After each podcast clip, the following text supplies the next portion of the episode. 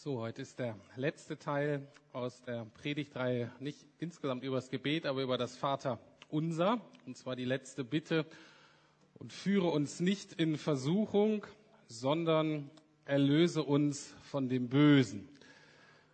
Ähm, ich habe auch gerade den Eindruck, dass mir was Böses hier zugespielt ist, weil ich finde meine aktuelle Predigt nicht.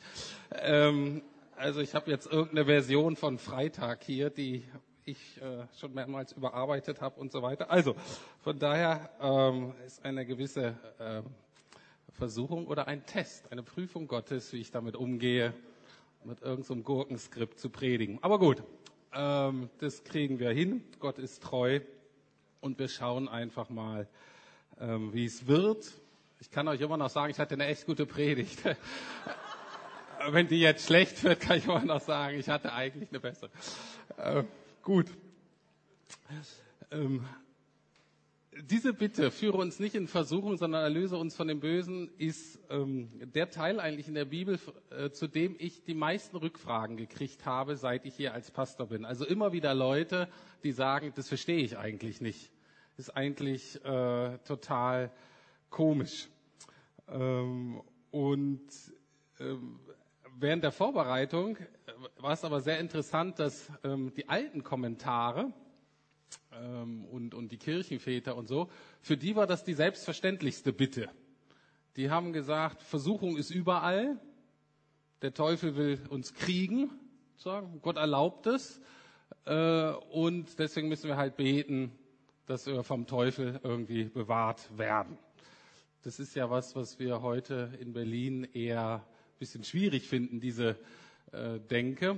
Und ähm, ich denke, wir sehen das wahrscheinlich äh, auf zwei Art und Weisen. Wir Christen oder die Leute aus der Gemeinde, die mich gefragt haben, die hatten eher so Schwierigkeiten damit, dass Gott in Versuchung führt. Ähm, wie kann das sein, dass Gott mich sozusagen in Schwierigkeiten bringen will?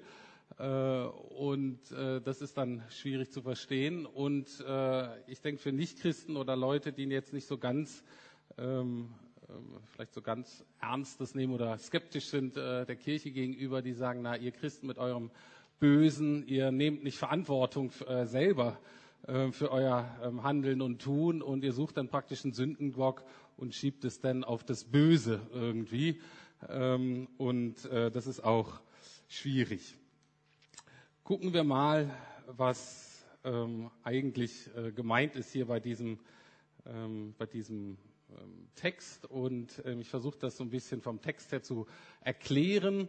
Und dann aber der Schwerpunkt ähm, der Predigt wird eigentlich darauf liegen, zu gucken, na, wie sieht Versuchung denn heute auch aus und wie können wir das verstehen?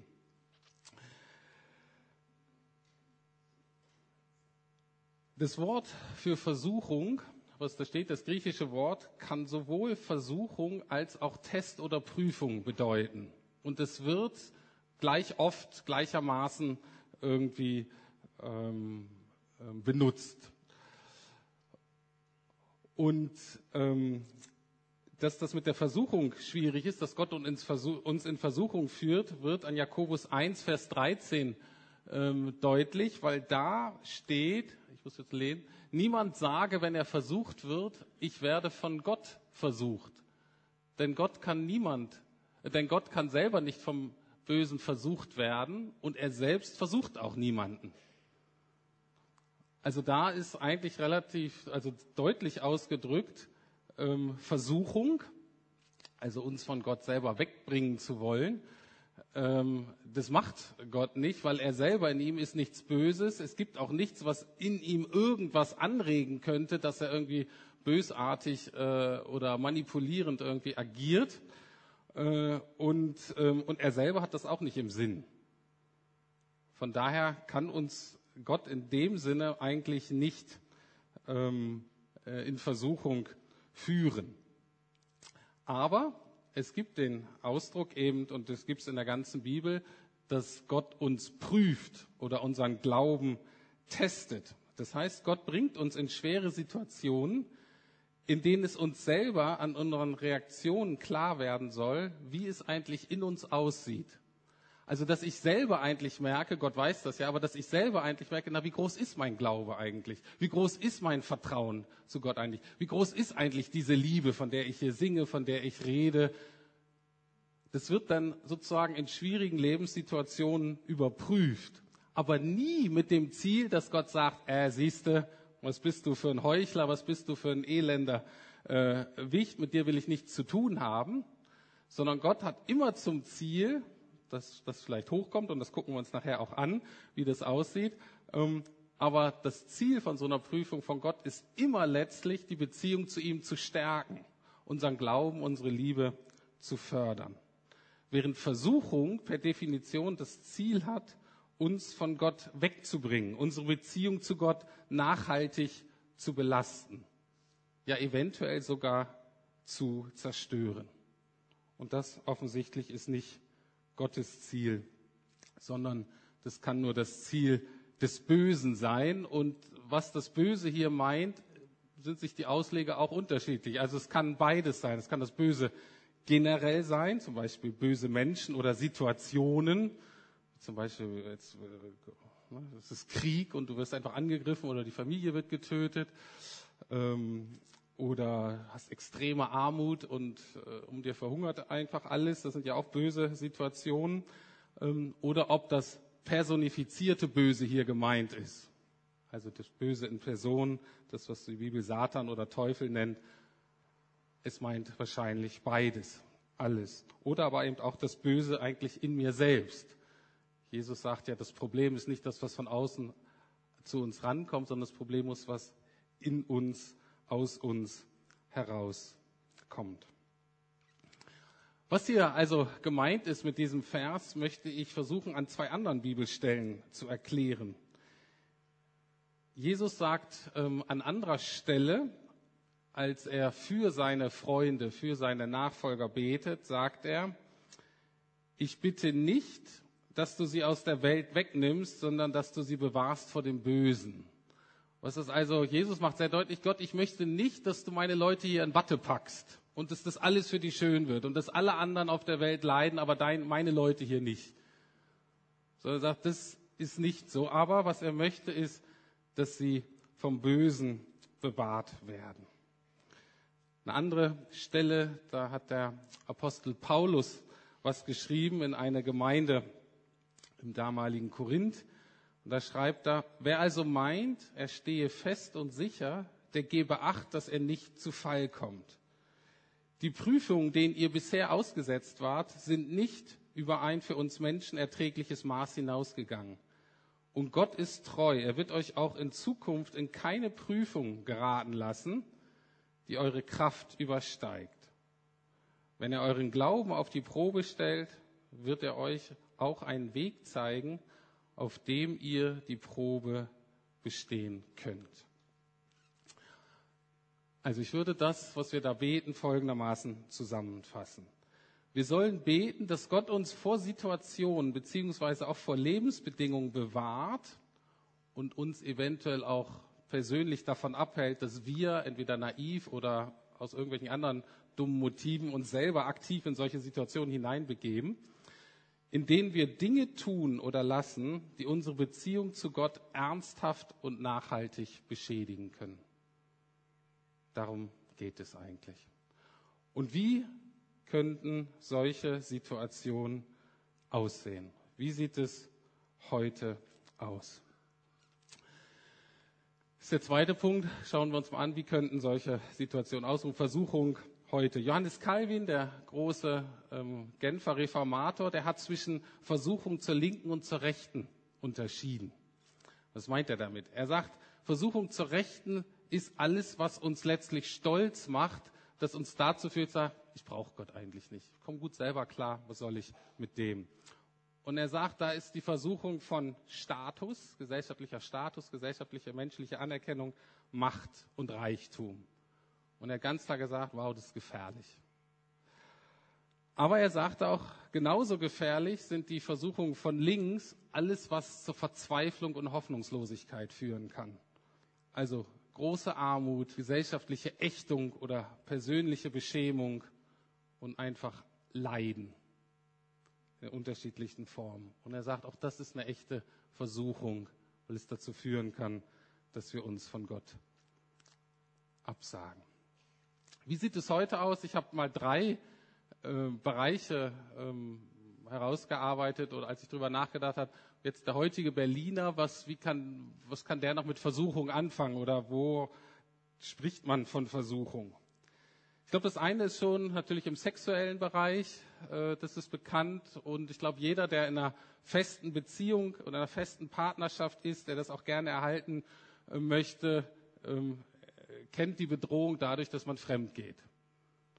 Ähm, und ich glaube, da wird eben auch von einer Versuchung gesprochen. Das zweite ist beim Geld. Äh, dadurch, dass wir das fast alle machen, äh, redet keiner drüber, so wirklich. Aber auch da ist die Versuchung sehr groß, dass wir, also wie ich so schön sage, äh, oft sage, ähm, Geld für Dinge ausgeben, die wir nicht brauchen, um Menschen zu beeindrucken, die wir nicht mögen und die uns nicht mögen. Aber ähm, anders zusammengefasst nochmal, ähm, einfach die Gefahr, dass wir Geld ausgeben, ähm, was wir nicht haben. Einfach für, für Dinge, die wir gern haben wollen. Ne? Sei es neues elektrisches Equipment oder Auto oder was weiß ich. Äh, und auch das ist eine, ist eine Versuchung. Und wo das auch sehr präsent ist, ist natürlich alles, was mit Essen zu tun hat. Ne? Wie aus dem Beispiel die Tüte Chips. Ähm, aber dadurch, dass Körper und Aussehen und so in unserer Gesellschaft ja geradezu ähm, ja Gott geworden ist, ist natürlich auch alles das, äh, was das äh, beeinträchtigen kann, also Übergewicht oder ein bisschen ungesund oder was weiß ich. Ähm, äh, da hat man das Gefühl, oh, da bin ich versucht. Interessant ist, als ich darüber nachgedacht habe, dass das aber alles eigentlich Versuchungen sind, die eher sich um uns kreisen. Das sind Dinge, wenn es da schief geht, haben wir eher Nachteile davon. Und natürlich würde ich einerseits sagen, das ist auch, ist auch richtig. Im Endeffekt ähm, hat Versuchung immer auch negative Auswirkungen auf uns. Aber diese Dimension, dass es eigentlich was mit der Beziehung zu Gott macht und dass das das Entscheidende ist, das kommt bei diesen Beispielen nicht unmittelbar heraus. Ich möchte jetzt ein Beispiel angucken, was wahrscheinlich viele von uns kennen und was nicht ganz so offensichtlich ist, dass ich merke, also wenn ich Ehebruch betreibe zum Beispiel, dann werde ich das merken. Das kann ich leugnen und so weiter, aber eigentlich merke ich das. Äh, und wenn ich zu viel Geld ausgebe, wenn ich ehrlich bin, merke ich das auch. Das Ganze Konto überzogen und ich kann es eigentlich nicht zurückbezahlen und, und, und, und so weiter. Aber es gibt auch Versuchungen, die subtiler sind und die auch gerade Menschen wie uns treffen, die wir eigentlich ja gute Menschen sind. Und zwar sind, ist das zum Beispiel im Psalm 73 beschrieben. Psalm 73 und da geht es um das Problem des Neides. Und das wollen wir uns jetzt mal angucken. Ähm, wie gesagt, Psalm 73, das lohnt sich auch mal ausführlicher anzugucken. Ähm, aber ein paar Punkte sind hier entscheidend. Also, Psalm 73 ist die Situation, dass da David, also ein frommer gottgläubiger Mensch, der es wirklich ernst meint mit Gott und gut und moralisch leben möchte. Ähm, vielleicht machst du das noch eben ähm, weg, das brauchen wir noch nicht genau. Erstmal die Situation ist, dass er merkt, ich versuche hier alles, um gut zu leben. Ich versuche hier alles, um Gott eine Freude zu machen. Ich versuche hier alles, um die Gebote zu halten, aber in meinem Leben läuft gerade alles schief. Mir geht's so richtig dreckig. Die Ehe ist schlecht, die Kinder machen, was sie wollen. Das Geld langt hinten und vorne nicht. Im Job ist es mies. Und gesundheitlich, ich traue mich gar nicht zum Arzt zu gehen. Also das wäre so die heutige Situation. Ne? Ich tue alles, ein guter Christ, ich komme hier in die Gemeinde und mein Leben ist so richtig mies. Und dann gucke ich mich um und ich fasse es nicht. Diejenigen, die nichts mit Gott am Hut haben, diejenigen, die betrügen, die ihr eigenes Ding machen, die so egoistisch sind, dass man sie schütteln wollte, denen geht's gut. Es läuft. Ne? Nette Frau, aus meiner Sicht jetzt, vielleicht euch netten Mann. Ähm, ähm, Kinder laufen anscheinend, finanziell abgesichert, äh, kommen gerade braun gebannt aus dem Urlaub zurück, freuen sich auf den ersten Arbeitstag. Und ich sage, das kann doch, es kann doch nicht angehen. Wie, wie kann das sein? Und da kämpft er so Und seine Reaktion darauf wird in Vers 2 und 3 beschrieben. Als das so in ihm gärt und als es so sich in, ihn, in, in ihm arbeitet, sagt er, ich wäre fast zu Fall gekommen. Beinahe hätte ich den Boden unter den Füßen verloren. Denn ich habe die stolzen Menschen beneidet, als ich sah, wie gut es ihnen trotz ihrer Bosheit ging. So, jetzt kannst du, das ist das, genau. Okay, das ist so sein Fazit. Also er erkennt, was da los ist und sagt, wow, die Situation ist wirklich ernst. Ähm, wir kennen ja das, äh, das, Konzept dieser Todsünde, damit haben wir ja so ein bisschen Schwierigkeiten, aber ähm, in der alten Kirche war Neid ein echtes Problem. Neid war kein so Nebensächlichkeit, Neid war ein echtes Problem, eine der sieben Todsünden. Wie gesagt, wir haben uns an Neid gewöhnt. Weil in der Regel fast die ganze Werbung äh, darauf aus ist, uns zu suggerieren, dass uns was fehlt, dass der andere was hat oder die andere, was wir gern hätten. Und dann natürlich mit unserem Neid da gespielt wird. Auch große Aspekte der Wirtschaft, längst nicht alles, aber auch des Erfolges unseres Landes hängt natürlich mit dieser Dynamik zusammen. Dass wir sehen, wow, der hat ja was, das ist schöner, neuer, besser und das will ich auch haben. Ne? Und das ist für uns vollkommen selbstverständlich. Und auch wir Christen merken gar nicht mehr, dass dahinter ein ganz großes Problem ist, dass ich unzufrieden bin mit dem, was ich eigentlich habe und mir über meine eigene Leistung, Geld und so weiter das erkaufen will, was der andere hat. Hier im Psalm ist es, er sagt, ich wäre fast zu Fall gekommen. Ich bin daran fast zugrunde gegangen. Ähm, also es ist so ernst, dass es wirklich sein kann, dass wir dann versucht sind, wenn das länger gärt, uns von Gott abzuwenden. Wenn nicht äußerlich, weil es vielleicht der Mut dazu fehlt, ähm, so doch innerlich. Das ist das Problem. Jetzt die Frage, wie überwinden wir das? Wie kommen wir da raus? Ähm, und ähm, und das passt natürlich auch sehr gut zu dem Lied, was wir eingangs äh, gesungen haben. Der Wendepunkt in diesem Psalm und auch der Wendepunkt, wenn wir das so in uns arbeitet, steht hier in Vers 16 und 17a. So dachte ich nach, um all dies zu begreifen, doch es war zu schwer für mich. So lange, bis ich endlich in Gottes Heiligtum ging. Also das hat in ihm gearbeitet. Er ist richtig, sagt er nachher, ich bin richtig bitter drüber geworden und ich wusste keine Hilfe. Und es hat sich erst geändert, als ich zu Gott ins Heiligtum ging. Was ist Gottes Heiligtum? Damals war Gottes Heiligtum der Tempel, den ganzen Tempeldienst und Musik und Opfer, die man da bringen konnte in Jerusalem. David war wahrscheinlich in Jerusalem.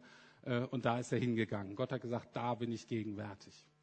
Jesus macht sehr deutlich, als er da im Tempel die Leute aus dem Tempel äh, rausschmeißt, dass er sagt, ich bin jetzt der neue Tempel Gottes. Ähm, ihr braucht nirgends mehr hinzupilgern. Ich bin das Heiligtum Gottes. Also auf heute übersetzt müssten wir praktisch sagen, ich, mir war das alles zu schwer. Ich bin fast daran verzweifelt, an dieser inneren Not, bis ich wieder Kontakt zu Jesus aufgenommen, bis ich wieder in Verbindung mit Jesus getreten bin.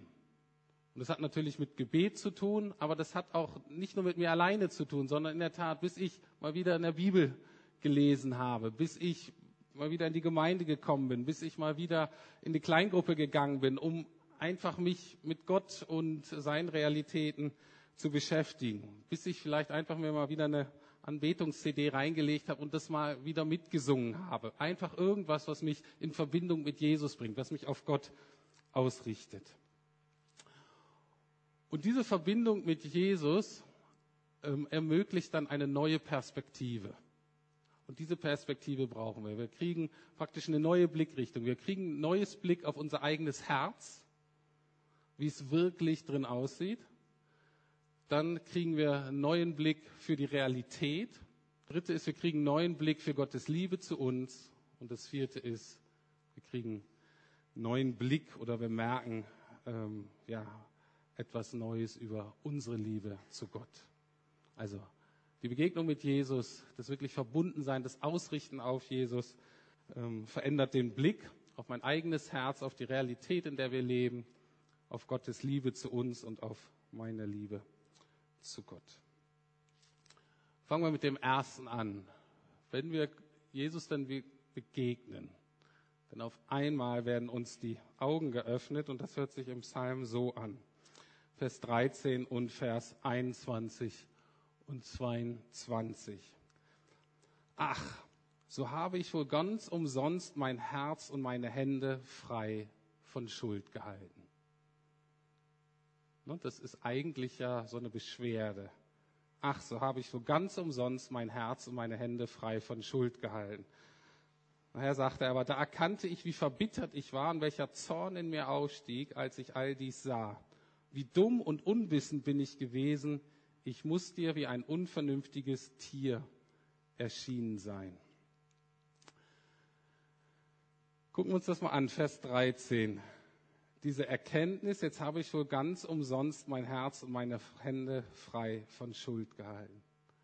Das ist eine sehr, sehr ehrliche Selbsteinschätzung. Ich glaube, die wenigsten von uns trauen sich das so zuzugeben, weil was er eigentlich indirekt dadurch aussagt, ist, ich war ja total egoistisch und selbstzentriert. Der merkt auf einmal, meine ganze Motivation, ein gutes Leben zu führen, mit Gott zu leben, war eigentlich grundverkehrt. Ich habe nur die Gebote gehalten, ich habe, bin da nur zur Gemeinde gegangen, ich habe nur versucht, ein gutes Leben zu führen. Warum? Weil ich das haben wollte im Leben, was mein Leben gut macht, was erträglicher. Ich habe es gemacht, um eine Belohnung zu bekommen. Der merkt auf einmal, dass die Hauptmotivation seines ganzes, seiner ganzen christlichen, seines ganzen religiösen Lebens das war, dass er versucht hat, Gott dazu zu bringen, was er selber möchte. Er hat praktisch versucht, damit Gott ihm hilft, seine eigenen Ziele zu erreichen. Und er auf einmal merkt, wow, war das nicht andersrum gedacht? Steht da nicht irgendwo was, dass ich ihn lieben soll und ihm dienen soll und ich mich ihm zur Verfügung stelle, damit seine Ziele erreicht werden? Und das ist eine ganz klare Selbsterkenntnis. Ganz ehrlich zu merken, wow, ich bin wirklich Christ geworden, weil ich gehofft habe, Gott vor meinen alten Lebenskarren zu spannen. Ich war nur nett und freundlich, weil ich hier aufgenommen werden wollte, weil ich Gemeinschaft brauche. Ich habe mich nur bemüht, nett zu sein, weil ich einen Partner haben wollte. Natürlich bete ich und so weiter, weil mein höchstes Ziel ist, irgendwann mal eine Familie zu haben. Und ich weiß, da brauche ich einen guten Mann oder eine gute Frau, deswegen bemühe ich mich auch, ein guter Mann, eine gute Frau zu sein. Und er merkt, das stimmt doch was nicht. Und ich glaube, diese Gefahr schlummert in uns allen. Und diese Gefahr kommt immer wieder. Die hat man mal besiegt und dann löst und dann irgendwann fällt man doch wieder in diesen Trott. Und deswegen die Frage an uns, trauen wir uns, das so ehrlich zu sein wie David? So sieht es eigentlich aus ich war eigentlich dumm und unwissend, wie ein unvernünftiges Tier. Letztlich nur auf eigene Triebbefriedigung aus.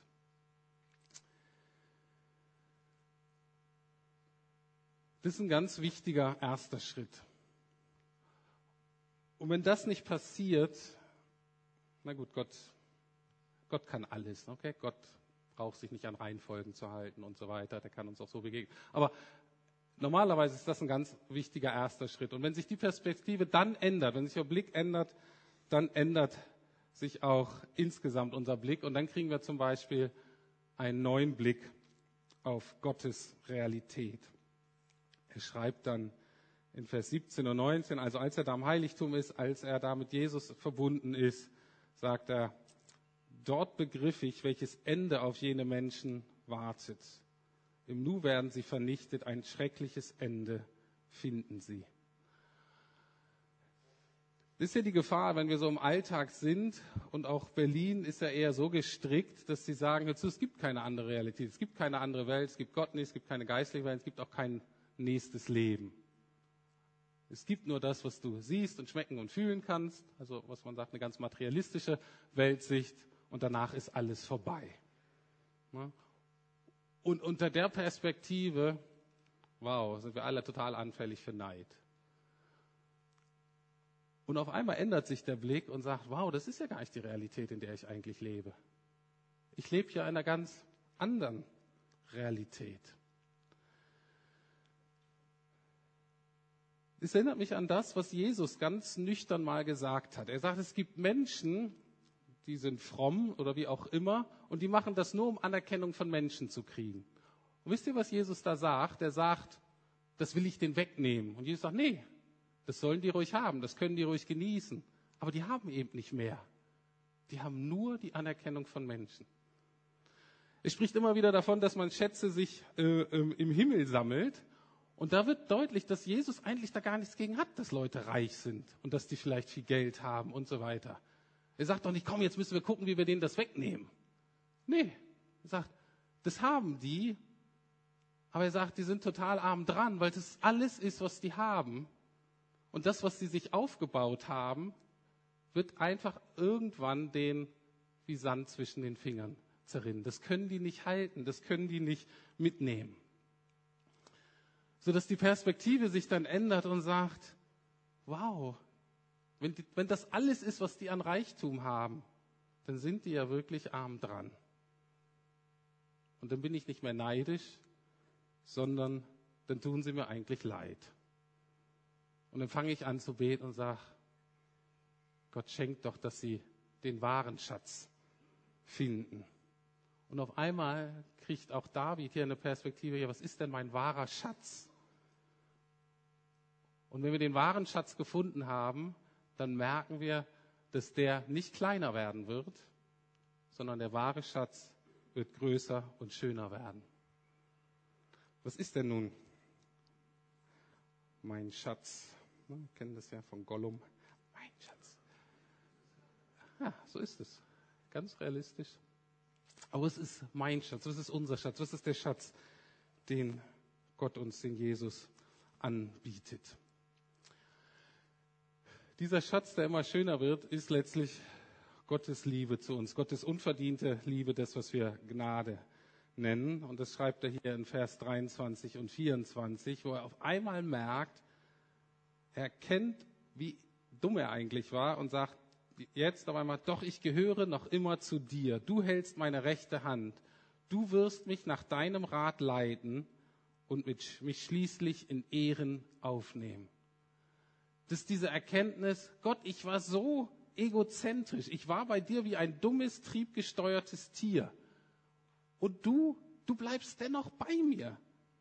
Du hältst mich dennoch bei der Hand. Du willst mich dennoch weiterleiten. Du hast immer noch ein Interesse an mir. Du willst immer noch, dass ich das Ziel erreiche. Und er sagt hier, und du ermöglichst mir eine ehrenhafte Zukunft in deiner Herrlichkeit. Eine ehrenhafte Zukunft in Gottes Herrlichkeit. Und er ist einfach überwältigt. Das war unfassbar. Herrlich. Und ich würde sagen, dass das genau ähm, eine Kernbeschreibung eines Christen ist. Ein Christ ist nicht hauptsächlich jemand, der sich bemüht, ein gutes moralisches Leben zu führen. Das ist nicht die Kernidentität eines Christen. Das ist ein Teil davon, das ist nicht die Kernidentität. Kernidentität eines Christen sind genau diese beiden Aspekte. Es ist ein Mensch, der zugibt und bekennt, wie schlimm es eigentlich wirklich innerlich aussieht. Wie verkehrt innerste Motivationen eigentlich wirklich sind und gleichzeitig dennoch weiß, dass er immer noch von Gott geliebt wird und dass er immer noch von Gott angenommen wird. Und es ist ganz wichtig, beide Aspekte kommen zusammen beim Christentum. Sowohl die Ehrlichkeit über, ich nenne das jetzt mal unsere Verlorenheit, aber auch genauso diese Zuversicht, ich bin dennoch geliebt. Sich ständig schlecht zu fühlen, sich selbst Vorwürfe zu machen, sich selbst, ähm, also Minderwertigkeit, so, ist keine christliche Tugend. Sondern beides, eine ehrliche Selbstdiagnose und gleichzeitig die Annahme von Gottes Liebe. Und wenn wir das erfahren, dann können wir Neid wirklich hinter uns lassen. Und dann sind wir auch frei, diesen Schatz wirklich zu genießen. Und nicht nur theoretisch zu wissen, dass ich ihn habe. Das ist ja unser Problem oft als Christen, dass wir wissen, ja, theoretisch weiß ich das alles, aber ich erfahre das so selten.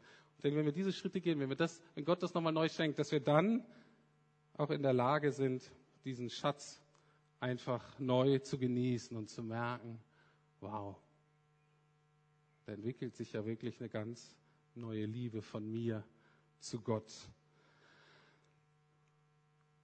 Er sagt dann, wen habe ich im Himmel außer dir? Du bist mir wichtiger als alles andere auf der Erde. Bin ich auch krank und völlig geschwächt, bleibt Gott der Trost meines Herzens. Er gehört mir für immer und ewig. Die aber, die dich verlassen, werden umkommen, denn du vernichtest alle, die sich von dir abwenden. Für mich aber ist Gottes Nähe beglückend. Mein Vertrauen setze ich auf den Herrn, ja auf den Herrn. Alle deine Taten will ich weiter erzählen. Also die Konsequenz ist zu merken, wow, das ist wirklich mein größter Schatz. Das ist wirklich das, was mir nicht genommen werden kann ich liebe Gott mehr als alles andere. Und wenn Gottes Nähe und Gottes Gegenwart, das heißt, wenn ich das wirklich erfahre und oft nur in so Kleinigkeiten. Zum Beispiel, ich habe mich jetzt am Montag einfach tierisch gefreut und zwar hatte jemand einen Eindruck für mich am Sonntag, ein Bild mir gesagt gemacht, das ist, glaube ich, das, was Gott äh, so für dich hat. Und es war ein nettes, schönes Bild und das fand ich so ganz nett. Aber das hat jetzt noch nicht so wirklich mich so berührt. Und dann habe ich am Montagmorgen in meiner Bibel gelesen und äh, in einem Psalm und da wurde genau das gleiche Bild beschrieben, aber ganz genau gleich. Und da hat's Klick bei mir gemacht. Und dann habe ich so gemerkt, wow, Gott sieht wirklich mich. Und von allen Milliarden Menschen, die es da gibt, war es Gott ganz wichtig, dass ich diese kleine Sache an dem Morgen wieder verstanden hat, dass Gott mich wirklich sieht, dass er wirklich Interesse an mir hat und dass er mich sich wirklich an mir freut und mich ermutigen möchte für den Tag und für die Woche. Das wusste ich vorher auch. Da hätte ich auch lange drüber predigen können. Das war auch immer richtig. Es wurde in dem Moment nicht richtiger theologisch aber es wurde erfahrbar. Und ich gemerkt in diesem Moment, jetzt ist durch seinen Geist Gott wirklich ganz direkt erfahrbar bei mir. Und darum geht es. Also, diese Gegenwart immer wieder, auch im Kleinen, seine Liebe, seinen Trost, seine Hilfe zu erfahren. Das wirklich zu wissen, dass er da ist. Und dann zu merken, ja genau das ist mein höchstes Glück. Mein höchstes Glück ist nicht, hier leitender Pastor zu sein. Das größte Glück ist nicht sonst irgendwas in meinem Leben. Das größte Glück ist genau das, diese erfahrene Liebe Gottes. Und wenn das mein höchstes Glück ist, wenn das unser höchstes Glück ist, dann nehme ich wirklich jede Versuchung, jede Person, jede Situation ernst, die mich davon abbringen möchte die mir irgendwas anderes vorgaukelt, von dem ich weiß, wozu du willst mir eigentlich nur reinlegen. Was du mir anzubieten hast, ist längst nicht so gut. Wenn das wirklich mein höchstes Glück ist, dann habe ich eine echte Hoffnung in meinem Leben, weil ich weiß, dieses Glück ist wirklich unabhängig von Lebenssituationen. Das gilt immer. Auch wenn es mir körperlich oder psychisch oder sonst irgendwie schlecht geht. Es gilt. Und das Dritte ist, wenn das wirklich mein höchstes Glück ist, dann habe ich eine echte Hoffnung über dieses Leben hinaus. Wieso? Weil ich weiß, das wird auf alle Fälle noch besser werden. Und dieser Schatz wird wachsen und schöner und noch realer und vollständiger werden. Und ich möchte diesen Punkt jetzt nochmal illustrieren und ich komme zum Ende als Vorbereitung für ein Lied, was wir gleich singen, was vielen wahrscheinlich bekannt ist. Äh, Im Englischen heißt es It is well with my soul. Ähm, Im Deutschen ist das übersetzt, mir ist wohl in dem Herrn. Und ich hatte jetzt vor kurzem ähm, etwas gehört über, diesen, über dieses Lied, was ich nicht wusste, wo ich das Lied kannte und habe gedacht, Mensch, das will ich euch auch erzählen, weil es wirklich schön ist. Und zwar über den Autor, der das geschrieben hat. Der hat Ende des 19. Jahrhunderts gelebt und der heißt ähm, Horatio Spafford, so wird man es wahrscheinlich aussprechen. Ein Rechtsanwalt aus Chicago, Ende des 19. Jahrhunderts. Und die Geschichte ist eigentlich ganz ähnlich wie die von dem ersten Lied, was wir gesungen haben, mit dem Segen. Wisst ihr vielleicht, der Hintergrund war auch da in der Familientragödie. Hier auch.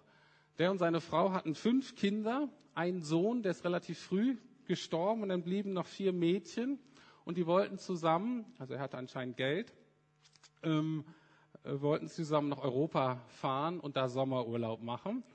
Und ähm, er hatte dann aber noch dringende Geschäfte und konnte nicht auf das gleiche Boot wie seine Frau und Kinder. Und ihr ahnt schon, was passiert ist. Auf der Überfahrt nach Europa ist das Schiff gesunken und alle vier Töchter gestorben. Er kriegt dann nur irgendwann äh, ein Telegramm von seiner Frau aus Europa, ich glaube in Frankreich ist sie gelandet oder vielleicht England, ähm, und sagt, ich habe alleine überlebt, was soll ich tun?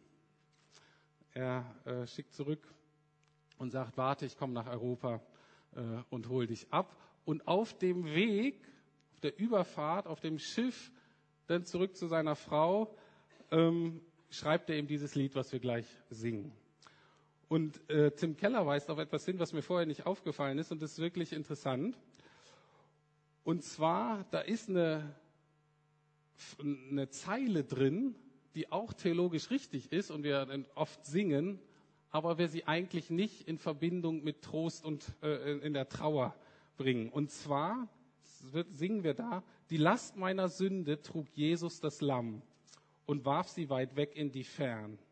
Er starb ja für mich auch am blutigen Stamm, meine Seele lobpreiset den Herrn.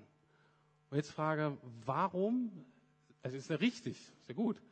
Aber warum ist das Trost? Der Mann hat gerade seine Töchter verloren. Der Mann ist gerade zutiefst erschüttert. Der ist traurig. Der trauert um seine, ähm, trauert um seine Kinder.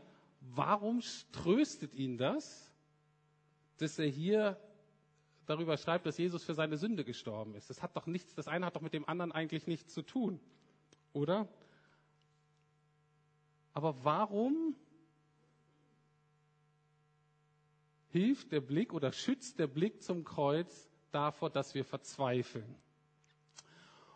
Und zwar aus folgenden zwei Gründen. Eigentlich immer, wenn es uns schlecht geht, aus welchen Gründen auch immer, entweder so eine Tragik oder das Leben läuft nicht oder über all das, was wir bis jetzt gesprochen haben heute Morgen. Wenn das Leben aus irgendwelchen Gründen wirklich mies ist zu uns, dann nisten sich in der Regel zwei Gedanken in uns ein. Ich könnte auch sagen, zwei Lügen. Und die eine Lüge ist, dass wir denken, Gott straft mich gerade. Mir geht so schlecht und ich habe hier irgendwas falsch gemacht, weiß nicht genau, aber Gott straft mich. Und der Blick zum Kreuz macht ganz deutlich, dass das nicht sein kann. Warum? Weil die Bibel ganz deutlich sagt, alle Strafe hat Jesus getragen. Das heißt, selbst wenn ich nicht verstehe, was da passiert, es kann keine Strafe von Gott sein. Es kann einfach nicht. Und der zweite Punkt ist der, wenn es keine Strafe ist, dann denken wir, ich bin Gott egal. Ich leide hier und er tut ja anscheinend nichts. Das heißt, unsere Schlussfolgerung ist, ich muss ihm eigentlich egal sein. Und auch da, der Blick zum Kreuz macht deutlich, ich verstehe zwar gerade nicht, was passiert, aber ich bin mir ganz sicher, es kann kein Desinteresse Gottes an mir sein. Wenn Gott selber für mich stirbt, weil er mich so liebt, dann weiß ich, dass diese Liebe gilt. Und dass es nie sein kann, dass er irgendwann nicht an mir interessiert wäre. Der Blick vom Kreuz macht uns allen klar, soll uns allen immer wieder klar sein, wir sind Gott nie, nie, nie egal. Egal wie es uns geht. Und die Schlussfolgerung ist, ich mag es gerade nicht verstehen. Ich weiß gerade nicht, warum ich in dieser Lebenssituation bin. Aber ich weiß, dass Gott mich nicht straft. Ich weiß, dass ich ihm nicht egal bin. Ich weiß, dass er aus Liebe alles für mich gegeben hat. Und ich weiß, dass er sehr daran interessiert ist, dass ich diese Liebe auch erfahre. Und wir eine echte Beziehung miteinander haben, die wirklich Hoffnung und Zuversicht bringt in unser Leben, unabhängig von den Umständen. Ich möchte beten. Lieber Herr Jesus, ich danke dir, dass bei dir Dinge möglich sind, die bei uns selber nicht möglich sind.